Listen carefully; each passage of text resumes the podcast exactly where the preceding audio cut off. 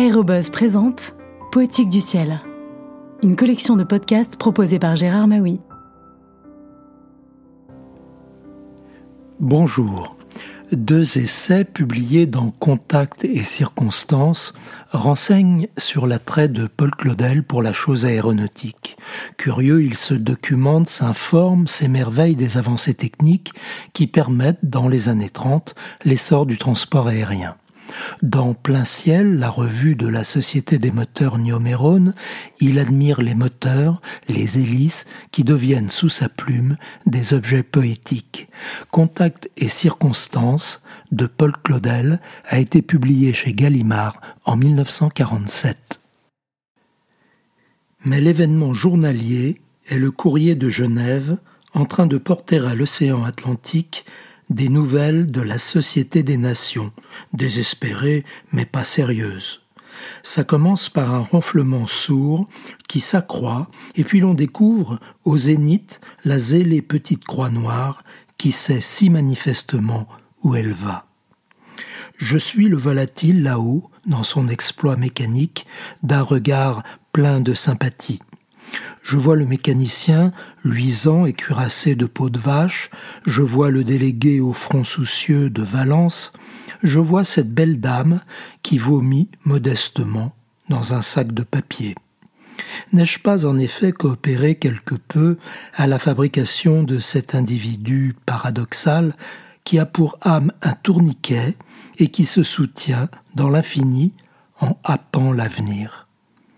Jusqu'au moment où le devoir postal et l'épuisement de l'essence l'obligeront à reprendre de ses trois roues avec le sol, dans l'empan de ses grandes ailes déployées, un contact chaotique.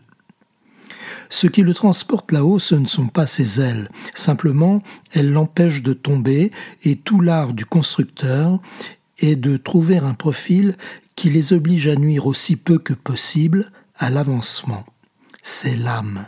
C'est cette idée à toute vitesse, c'est cette aspiration qui soulève une lourde carcasse jusqu'à lui faire oublier le poids. C'est le désir. Ce n'est pas la flèche qu'on décoche, c'est l'arrachement de l'homme à la matière. C'est la volonté qui a abouti, c'est l'intelligence en un long assemblement de moyens qui tout à coup a réussi l'éclair. Contact, allume, c'est le cœur avec violence qui triomphe de la destinée, c'est l'homme dans une espèce de déchaînement intérieur qui a réussi à s'emporter lui-même, irrésistible. Il a enfourché l'étoile, cette étoile multiple dessinée à chaque page du périodique plein ciel.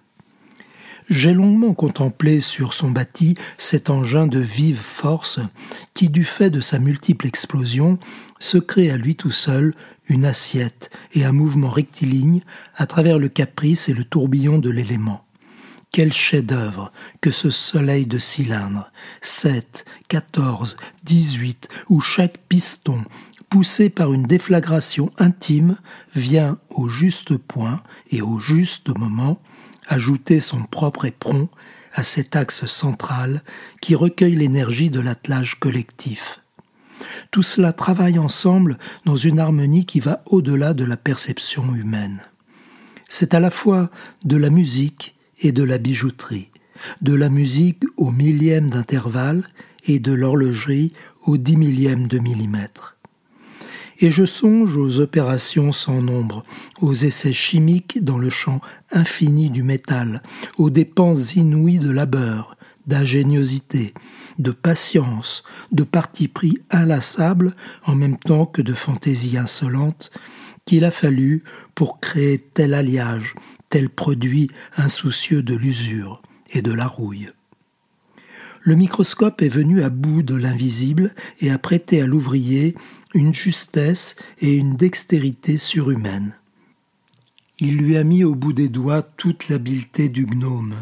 Il a fallu combiner toutes sortes de machines appropriées, d'une complication et d'une délicatesse elle-même presque féerique, pour aboutir à ce pentacle rayonnant de mesures exactes et de forces entrecroisées. Il a fallu le génie associé de tout un peuple de savants et de praticiens pour lancer dans le vide cet ange vertigineux, en qui se résume toute l'audace et toute la connaissance du Fils de l'homme. Et je n'ai pas parlé de l'hélice, cette merveille à la fois tranchante et courbe, ce vortex au pas variable, attaquant le fluide par les angles et moyens multipliés de la spirale et gravissant comme à coups de dents, dévorant dans l'ouragan de ses pales tous les échelons de l'éther. En somme, l'avion est une espèce de poète mécanique qui se soutient et qui marche par l'inspiration, le plan rigide qu'il élargit autour de lui, ne servant qu'à maintenir son équilibre.